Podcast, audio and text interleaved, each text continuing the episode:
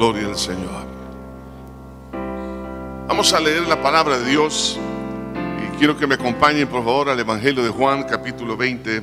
Vamos a leer a partir del versículo 1 y mantenga por favor su Biblia abierta a este capítulo. Juan capítulo 20, versículo 1, dice así, Juan 21. El primer día de la semana, María Magdalena fue de mañana, siendo aún oscuro, al sepulcro y vio quitada la piedra del sepulcro. Entonces corrió y fue a Simón Pedro y al otro discípulo, aquel a quien amaba Jesús, y les dijo, se han llevado del sepulcro al Señor y no sabemos dónde le han puesto. Y saliendo Pedro y el otro discípulo y se fueron al sepulcro. Corrían los dos juntos, pero el otro discípulo corrió más a prisa que Pedro y llegó primero al sepulcro. Y bajándose a mirar, vio los lienzos puestos ahí, pero no entró. Luego llegó Simón Pedro tras él y entrando en el sepulcro y vio los lienzos puestos ahí y el sudario que había estado sobre su cabeza, la cabeza de Jesús, no puesto con los lienzos, sino enrollado en un lugar aparte. Entonces entró también el otro discípulo que había venido primero al sepulcro y vio y creyó. Pero aún no había entendido la escritura que era necesario que él resucitase de los muertos y volviéndose los discípulos a los suyos. Pero María estaba fuera llorando junto al sepulcro y mientras lloraba se inclinó para mirar dentro del sepulcro y vio a dos ángeles con vestidura blanca que estaban sentados, el uno a la cabecera y el otro a los pies, donde el cuerpo de Jesús había sido puesto. Y le dijeron, mujer, ¿por qué lloras? Les dijo, porque se han llevado a mi Señor y no sé a dónde le han puesto. Cuando había dicho esto, se volvió y vio a Jesús que estaba allí mas no sabía que era Jesús. Jesús le dijo, mujer, ¿por qué lloras?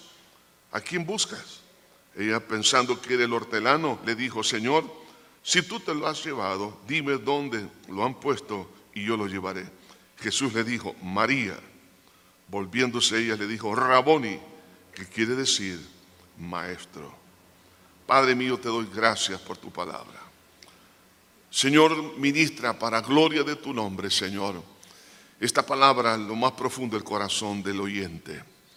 Que el impacto que trae esta palabra es que es poder y tu Espíritu Santo haga el milagro que tú siempre has querido, Señor. Por ello nos hacemos a un lado y que sea tu Espíritu y tu palabra el que haga esta obra. En Cristo Jesús lo pedimos todo. Amén y amén. En los evangelios encontramos el caso de una mujer que había sido sanada de un flujo de sangre por 12 años. Cuando Jesús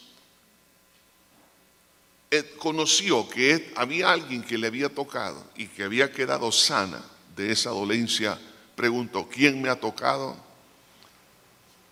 Aunque la mujer sabía que ella era, pero ella se ocultó entre la multitud porque tenía temor de poder decir por qué causa ella había tocado el cuerpo de Cristo.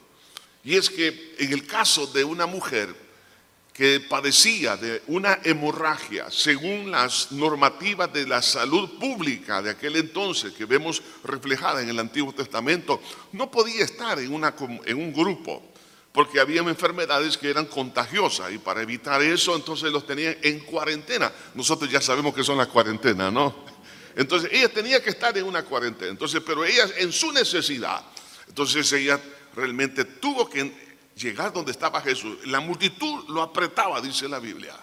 Y ella por eso le tocó. Por eso que cuando Jesús pregunta, ¿quién me ha tocado? Entonces ella no quería decir que era, porque entonces la gente iba pues a arremeter en contra de ella. Y cuando Jesús volvió a preguntar, ella sale de la multitud y dijo, ¿por qué causa? En otras palabras, dijo, bueno, yo vine porque tenía una hemorragia de 12 años. Yo me imagino que la gente, cuando ha de haber escuchado, ¿cómo? Por una hemorragia de 12 años.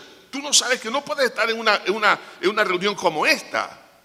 Pero a ella no le importó, sino que como estaba el Señor la podía defender. Y fue cuando ella testificó lo que había hecho. El temor algunas veces nos priva de muchas grandes bendiciones por parte del Señor. El temor tenemos que aprenderlo a vencer, Porque si no podemos hacerlo, el temor tomará ventaja sobre nuestra vida. El temor nos va a paralizar, el temor va a bloquear aún hasta nuestro entendimiento para comprender las escrituras. El temor puede realmente aún hasta destruir nuestra fe de una manera eh, paulatina. Sin embargo, el Cristo resucitado es el Cristo que también restaura nuestros temores, quita esos temores, los arranca, los destruye, para que nosotros podamos aprender a caminar en fe. El temor y el amor no pueden caminar juntos. La Biblia dice que el amor echa fuera el temor. El temor no es compatible con el amor ni tampoco con la fe. Por eso tengo un tema de un mensaje en esta hora para que todos nosotros reflexionemos. Si quizás usted se ha preguntado por qué no puedo progresar, por qué no puedo avanzar en algunas áreas de mi vida, mi pregunta es, ¿no será el temor? Por eso el tema, libérate del temor para que seas exitoso. Libérate del temor para que seas exitoso. Tres cosas quiero mencionar con la ayuda del Señor. En primer lugar, para que esto sea una realidad yo necesito tener la convicción de quién es Jesús. No puedo entonces liberarme del temor si no sé quién es el Señor. En los primeros versículos que hemos leído nos daremos cuenta de una forma gradual cómo lo percibían a Cristo los distintos personajes que se acercan ahí a la tumba, lo cual implica diferentes niveles de convicción. El problema de hoy en día en las iglesias es que muchos no quieren leer la Biblia, no quieren investigar, no quieren profundizar, no quieren escudriñar las verdades bíblicas. Una encuestadora en Estados Unidos, Lifeway, reveló algunos detalles interesantes acerca de los cristianos que asisten a las iglesias.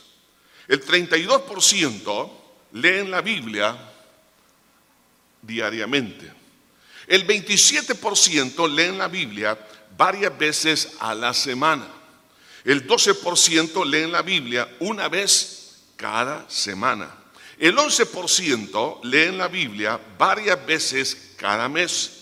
El 5% leen la Biblia una vez cada mes. El 12% leen rara vez o nunca la Biblia. ¿Cómo es posible esto? Estamos hablando personas que se dicen que son cristianas.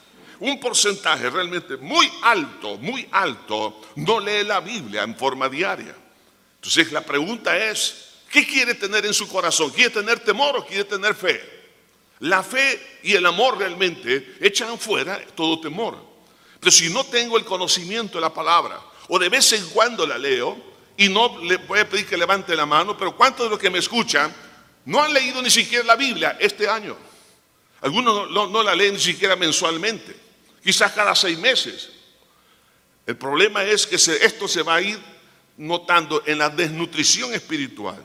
En cuanto a las edades de los que leen la Biblia en esta misma encuesta, es curioso que de las personas de 50 a 64 años, el 35% leen la Biblia en forma diaria. Pero las personas que son menores de 50 años son el 30% que leen rara vez la Biblia. En otras palabras, las generaciones más jóvenes son las que leen menos la Biblia. ¿Qué vamos a esperar con una generación? ¿Qué vamos a esperar con los niños, con los jóvenes, que son los que leen menos la Biblia? Vamos a tener personas más llenas de incredulidad, llenas de temor. Y otra, otro detalle interesante es que hay una relación entre la asistencia a la iglesia y la lectura bíblica mostró esta estadística que el 34% son los que asisten semanalmente a la iglesia, tienen el hábito de leer la Biblia. Es decir, los que asisten a la iglesia son las personas que tienen más hábito de leer la Biblia. Sin embargo, el 27% que su asistencia es menos frecuente, leen también menos la palabra de Dios. En otras palabras, cuando la Biblia dice no dejando de congregarnos como algunos lo tienen por costumbre. Eso incide aún en nuestra lectura diaria, en la investigación, y no solo lectura, sino en la investigación de la palabra de Dios, y por eso entonces tenemos un raquitismo espiritual. Interesantemente también mostró esta estadística que los niños que leen la Biblia y la mantienen a lo largo de los años son las personas que se mantienen firmes en la iglesia por años. Su fe se mantiene en medio de toda dificultad. Pero los niños que no la leen se apartan rápidamente del camino del Señor. Entonces, cuando Jesús dijo, escudriñad las escrituras, porque en ellas os parece que tenéis vida eterna, es algo que nosotros necesitamos entender. Por eso vemos aquí distintas reacciones de los que fueron a investigar el sepulcro donde había estado el Señor. Pero dice el versículo 9, porque aún no habían qué cosa entendido la escritura. Como no habían entendido la escritura, tenían diferentes niveles de interpretación. Entonces, cuando nosotros no, no, leemos o no entendemos lo que leemos, esto nos afecta. Esto nos afecta en nuestra manera de percibir, en nuestra manera de entender, en nuestra manera de analizar. Esto nos afecta en nuestro desarrollo espiritual. Si nosotros no estamos creciendo en el Señor porque no queremos conocer lo que dice la Escritura, entonces vamos a tener distintas reacciones a lo largo de nuestra vida. Esto entonces me lleva a que veamos con la ayuda del Señor algunos niveles de investigación bíblica que vemos aquí en este pasaje. Este nivel de investigación, yo le, son cuatro que quiero mencionarle. El primer nivel es el nivel superficial. Vemos en el versículo 1 y 2. Dice que María Magdalena fue desde mañana, siendo aún muy oscuro, al sepulcro. que fue lo que fue a hacer ella? Investigar. Al sepulcro y vio quitada la piedra del sepulcro. Ahora, no entró al sepulcro, sino que solamente llegó cerca, lo cual significa, en ella, recuerden, María Magdalena, había sido una mujer que Dios la rescató de las garras del pecado y de los demonios. Entonces, en ella había amor, pero había temor. ¿Por qué ella no entró como los demás discípulos? Sino que vio de lejos.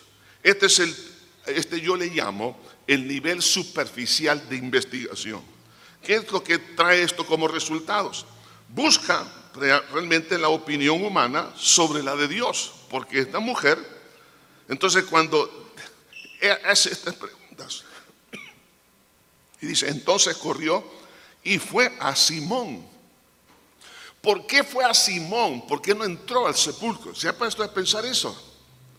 Entonces corrió y fue a Simón Pedro y al otro discípulo al que amaba a Jesús le dijo, se han llevado al sepulcro al Señor y no sabemos dónde le han puesto.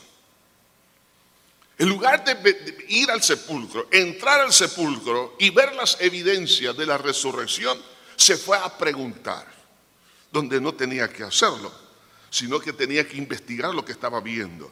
Entonces vemos aquí que por el temor ella no entró. Entonces, cuando hay amor, pero hay temor, esta combinación, este es un matrimonio que no debería de ser en nuestra vida.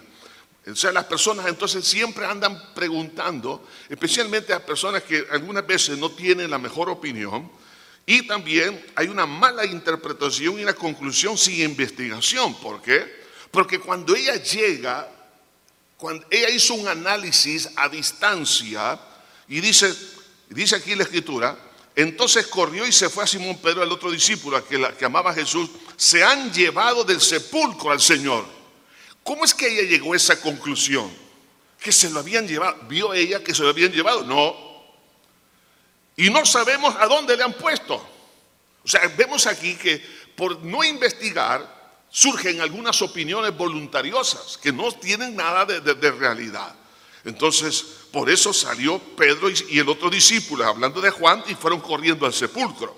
Notemos esto, entonces cuando hay amor por el Señor, pero también no tenemos, tenemos temor de investigar la palabra de Dios, tenemos temor a leer la Biblia, porque algunos piensan, es que no, me voy a confundir. Claro, eh, habían opiniones, yo recuerdo de niño, oía que la gente decía, no leas la Biblia porque la, la lectura bíblica te va a volver loco, no, te va a hacer sabio, aleluya, te va a hacer sabio. No, le tienen miedo a la, lectura bíblica, que dice que no la entiendo, no hay que tenerle temor. Si no, si hicieres como niño, dijo el Señor, no entrarás al reino de los cielos. La, palabra de Dios es, accesible. Ya, aún los niños la pueden entender. ¿Qué es lo que pasa? El diablo ha metido en la mente que usted y yo no podemos investigar. Hermano, nosotros como cristianos tenemos que ser investigadores de la palabra de Dios. El segundo nivel es el nivel intermedio, donde vienen aquí Pedro y Juan, pero vean en qué nivel llegaron. Dice la Biblia, saliendo Pedro y otro discípulo, se fueron al sepulcro. Corrían los dos juntos pero el otro discípulo corrió más a prisa que Pedro y llegó primero al sepulcro. Y bajándose a mirar, vio los lienzos puestos ahí, pero no entró. Fíjense bien. Había en Juan, tanto también en Pedro, pero Juan corrió más rápido porque era más joven. Entonces hubo diligencia, entró, llegó a la, entrada del sepulcro, pero no entró. ¿Y qué es lo que vio? Vio los lienzos puestos allí. Ahora, este hombre descubre algo que María Magdalena no había descubierto. Él llega a descubrir y confirma los hechos, las verdades sin mayor, sin mayor detalle. Lo que ve es ahí, lo ve los lienzos. Y es interesante porque la, la oración o la pequeña frase que está ahí cuando dice que el Señor dejó ahí sus lienzos, tiene la, idea en el griego, es como cuando la mariposa sale de un capullo.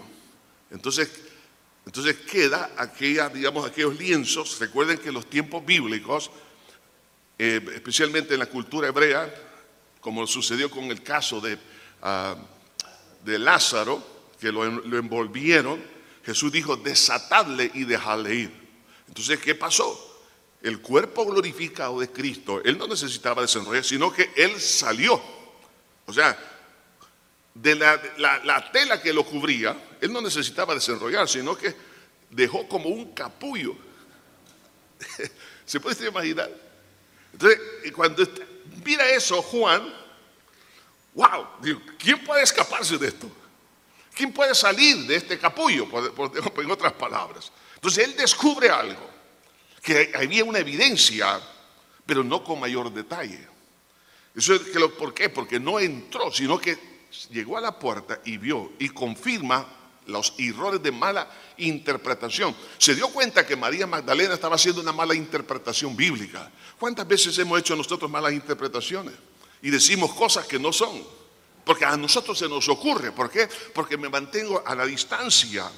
No quiero profundizar en la palabra. Entonces él descubre una mala interpretación de lo que le dijo esta mujer, no era cierto. Entonces, pero vio los lienzos puestos ahí. En otras palabras, no es que se lo llevaron. Si se hubieran llevado el cuerpo, se hubieran llevado con todo y los lienzos, pero no está ahí. O sea, el cuerpo no está, los lienzos sí están. Así que María Magdalena, disculpa, pero te equivocaste en la interpretación de los hechos. Ese es el nivel intermedio. El tercer nivel es el nivel al cual yo le llamo nivel profundo. Es el caso de Pedro, versículo 6. Luego llegó Simón Pedro tras él y entró en el sepulcro y vio los lienzos puestos ahí. En otras palabras, vio lo mismo que Juan, confirmando lo que Juan dijo. Y el sudario, ahora bien, fíjense bien, esto no lo vio Juan. ¿Por qué no lo vio? Porque dice, luego llegó Simón Pedro tras él y entró. Él no se quedó en la puerta como Juan, él entró. Y entonces dice aquí la escritura, y vio los lienzos puestos, y el sudario que había estado sobre la cabeza de Jesús, esto no lo vio Juan, no puesto con los lienzos, sino enrollado en un lugar aparte. Mire, el Señor dejó otra evidencia de su resurrección. El sudario, él sale de ese capullo de, lienzos, se quita el sudario y lo empieza a enrollar. Y lo pone aparte. En otras palabras, que tuvo tiempo el Señor y dejó las evidencias de su resurrección. Este nivel al cual yo le llamo nivel profundo, ¿qué es lo que lo caracteriza?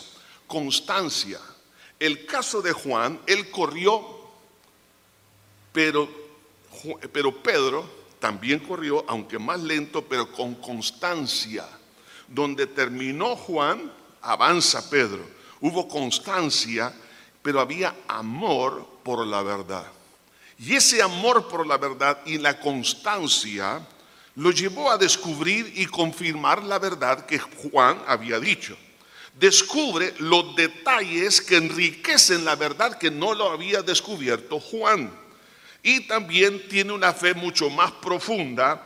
¿Por qué? Porque dice, entonces entró también el otro discípulo, estamos hablando de Juan, dice que había venido primero al sepulcro y vio y qué pasó y creyó.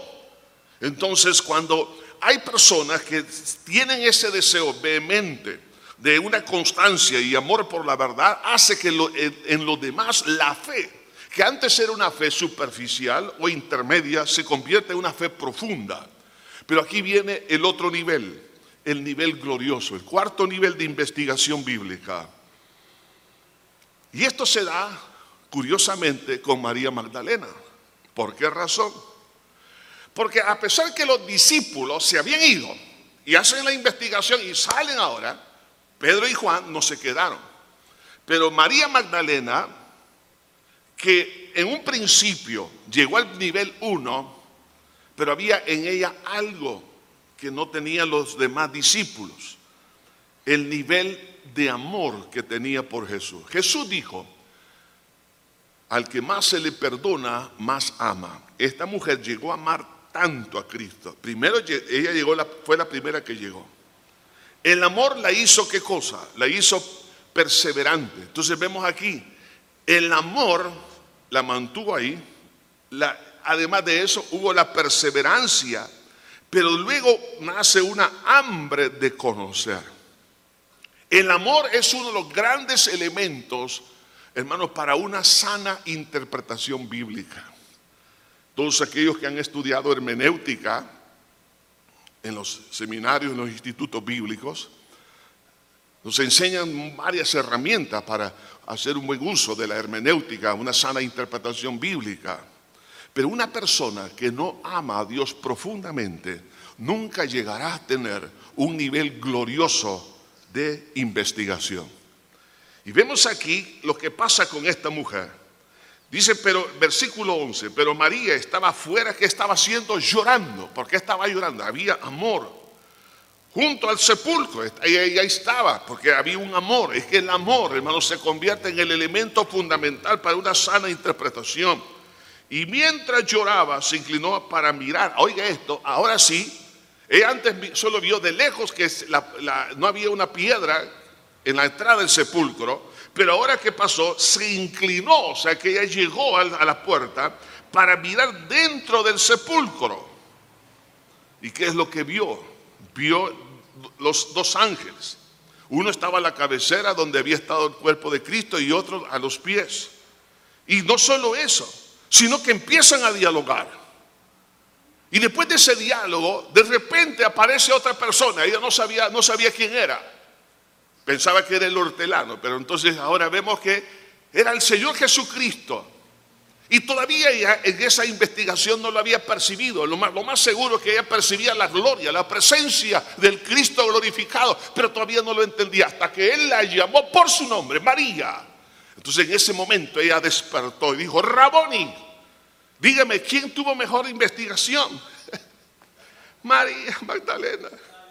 Es que la persona, oiga esto hermano, la persona que Dios le ha administrado, lo ha tocado, lo ha salvado, lo ha rescatado de las mismas garras del infierno, llega a amar a Dios con todo su corazón y tiene un deseo de perseverancia y luego nace un deseo de, amar la verdad. Dios se le va a revelar de una manera poderosa, maravillosa.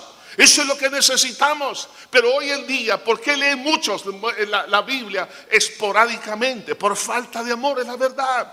¿Qué es lo que nos está pasando a la iglesia? Hermanos, que no leemos la palabra de Dios, ni siquiera un capítulo diario. No la meditamos, no reflexionamos. Cuando Jesús dijo, escudriñad las escrituras porque en ellos os parece que tenéis vida eterna. La palabra escudriñar significa investigar. Investigar.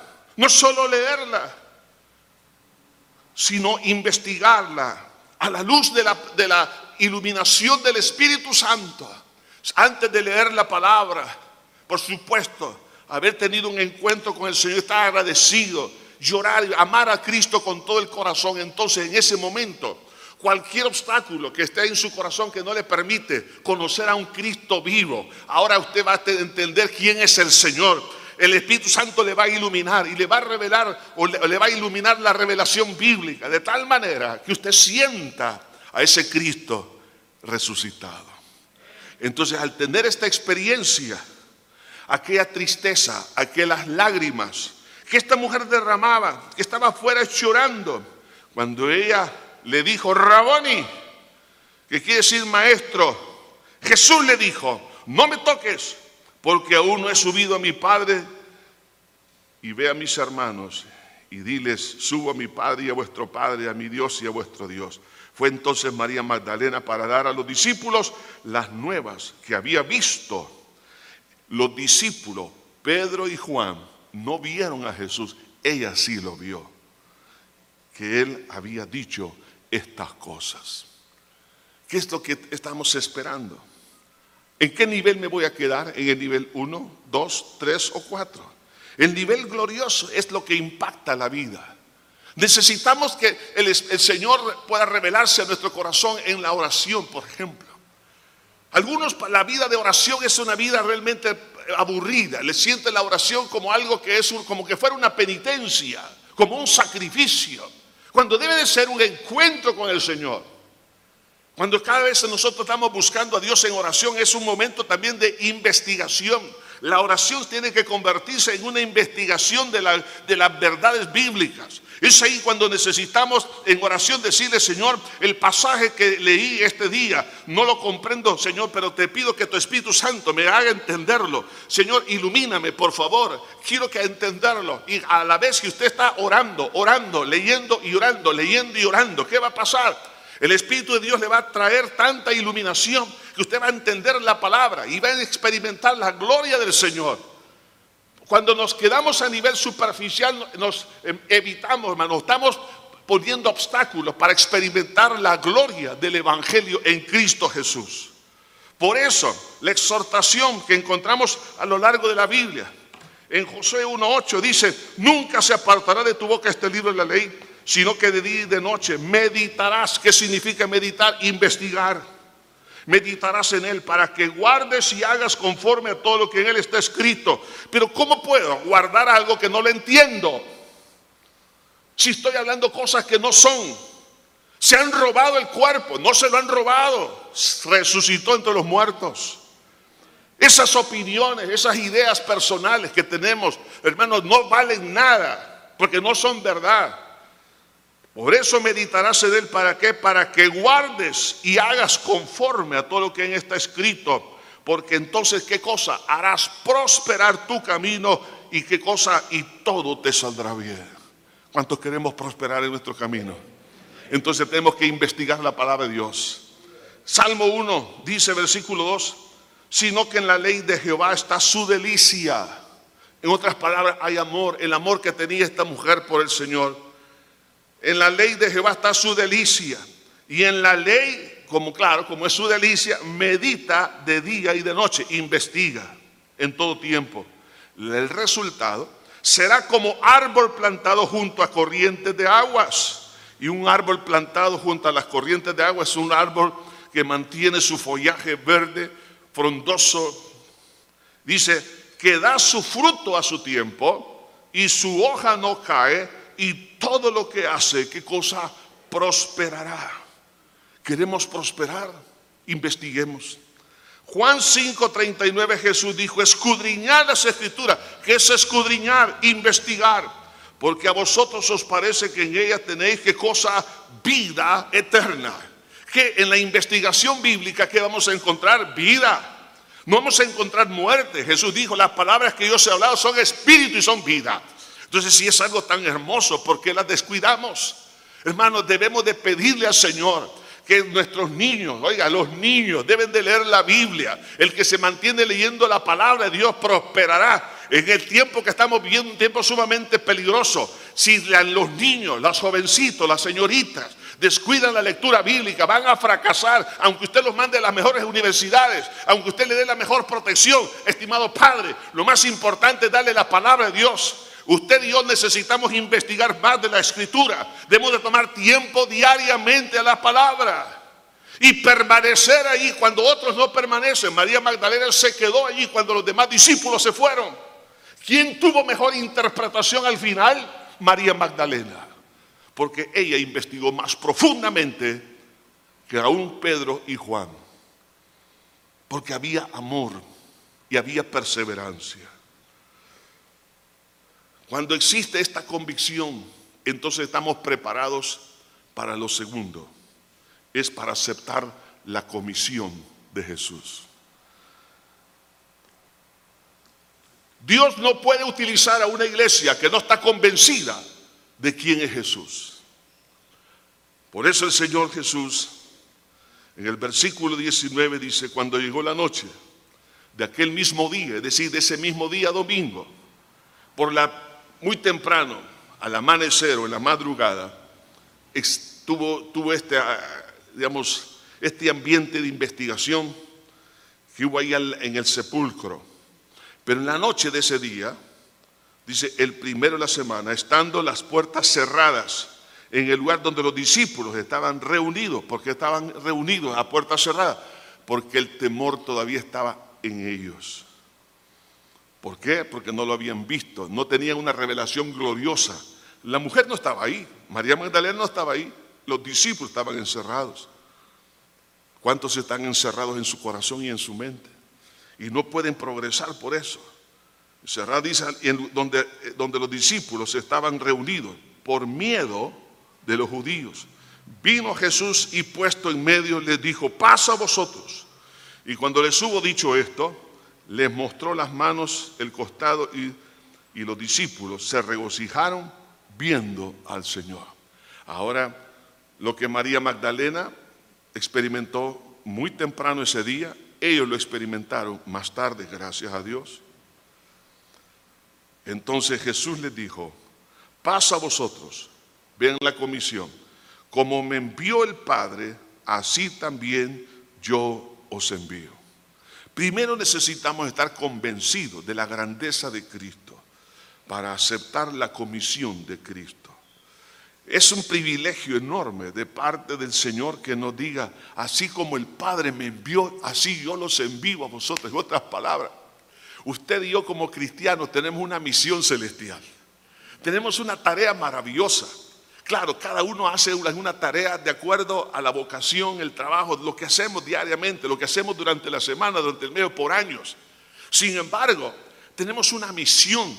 Usted y yo somos embajadores de Cristo, mi Señor. Entonces la tarea maravillosa que tenemos es aceptar el privilegio de esa comisión. Así como el Padre me envió, así también yo os envío a vosotros. Un privilegio enorme que implica que estoy autorizado por Dios, Dios me está desafiando y me está dando la victoria. Y aunque va a haber dificultades en ese proceso, así como hubo en el proceso del desarrollo del ministerio de mi Señor, pero hubo victoria contundente. Entonces el Señor nos está diciendo, iglesia, si no entiendes esto, el enorme privilegio, hermano, que Dios nos da por gracia, porque Dios escogió lo, débil del mundo para avergonzar lo fuerte, lo necio para avergonzar lo sabio. Entonces, debo de aceptar esta misión. ¿Y cuál es la misión? Predicar el Evangelio a toda criatura y de hacer discípulos a todas las naciones. No podemos quedarnos, hermanos. Oiga esto, estamos ante la eh, inminente venida de nuestro Señor Jesucristo. Y hoy más que nunca la iglesia tiene que predicar. Cristo está en las puertas. El arrebatamiento de la iglesia puede suceder en cualquier instante. Pero nosotros no podemos dejar que las personas, hermanos, decidan por sí mismos si no les predicamos el Evangelio. ¿Cómo dice la Biblia? ¿Cómo invocarán de aquel que no han oído? Necesitamos llevarles la palabra a las familiares, a los amigos, a los compañeros de trabajo. Hoy más que nunca necesitamos aceptar esa comisión porque estamos, hermanos, casi en la frontera del arrebatamiento de la iglesia. Por eso necesitamos aceptar el privilegio. Y además de eso, no solo es un privilegio, pero es una enorme responsabilidad de carácter eterno. ¿Por qué? versículo 22. Entonces Jesús les dijo otra vez, pasa a vosotros, como me envió el Padre, así también yo os envío. A quien remitiere los pecados, les son remitidos, y a quienes se los retuvieres, les son retenidos. Es una tremenda responsabilidad. ¿Cómo retengo? En este juego de palabras, este es un hebraísmo. Lo que está diciendo es, te entrego una responsabilidad.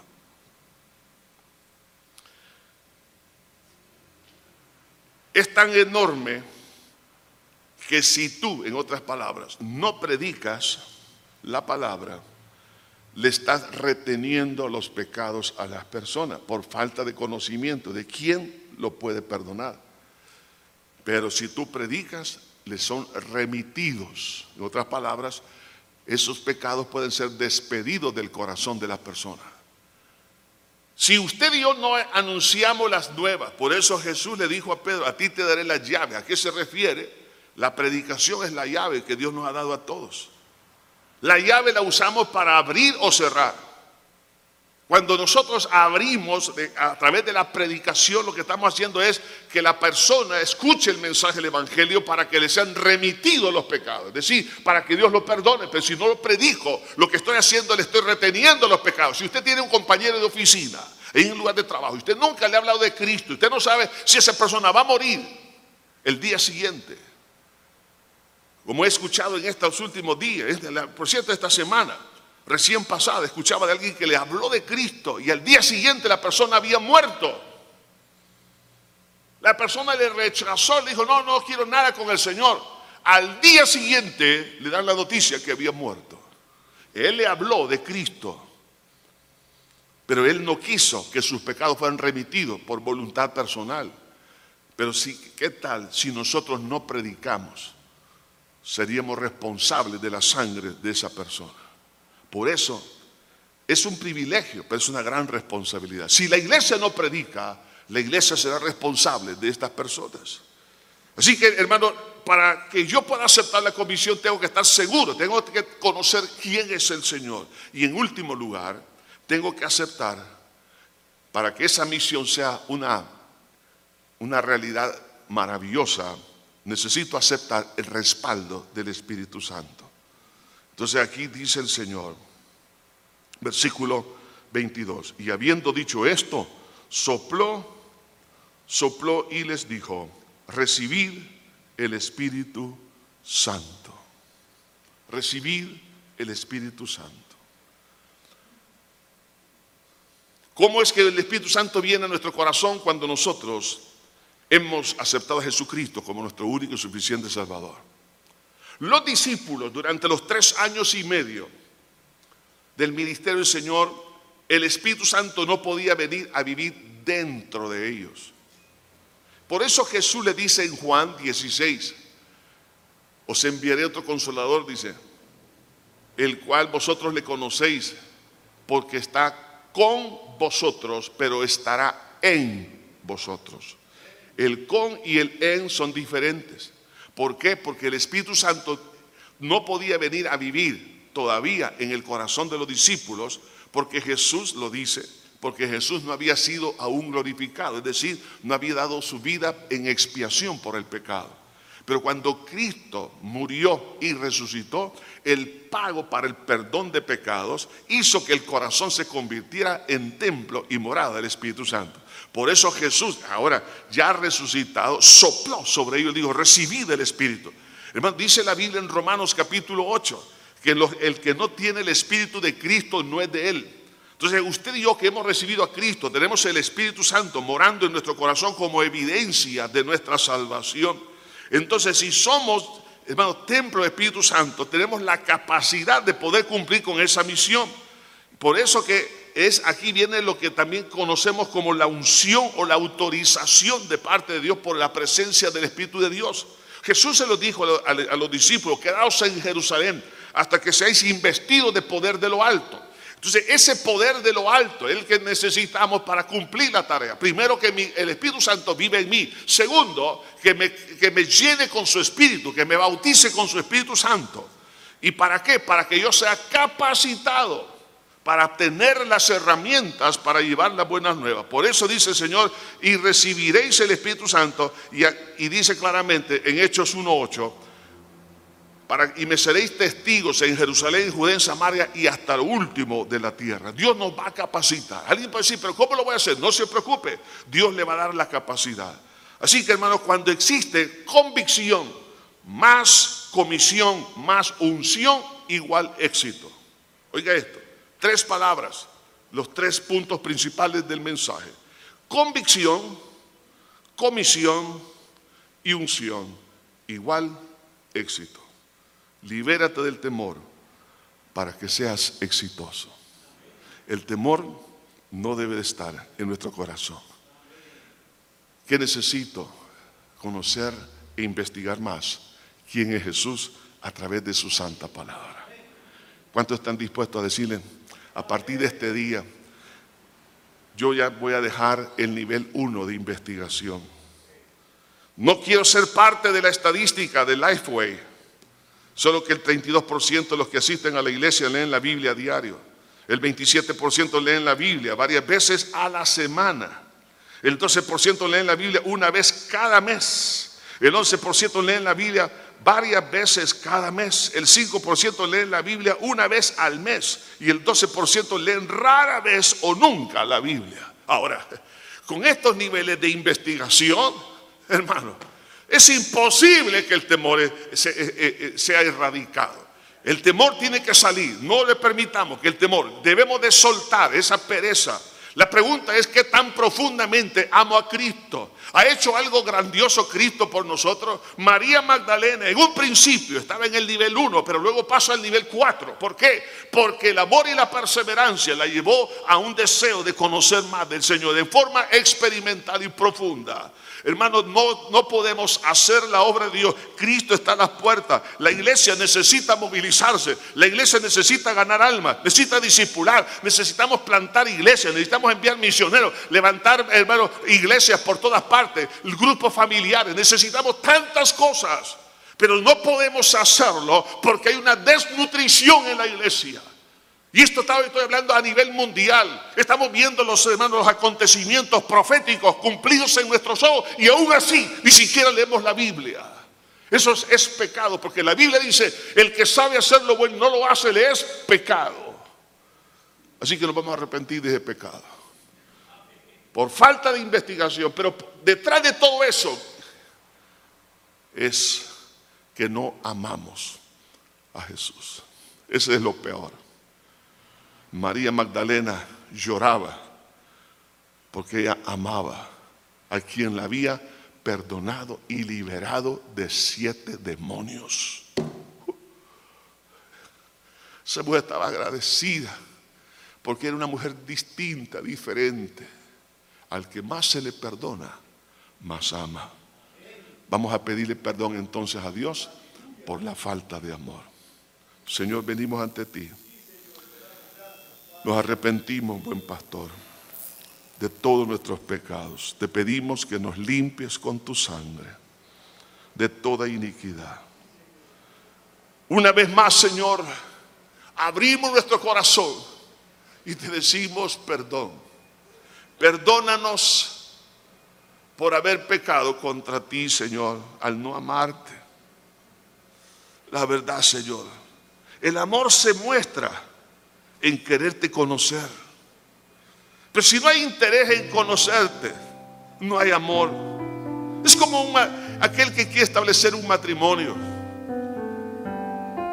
Señor, la persona que quiere casarse, el amor le motiva a conocer a esa persona para unirse en matrimonio. Pero si no le ama, no le interesa y no se comunica no establece vínculos. Señor, queremos pedirte perdón.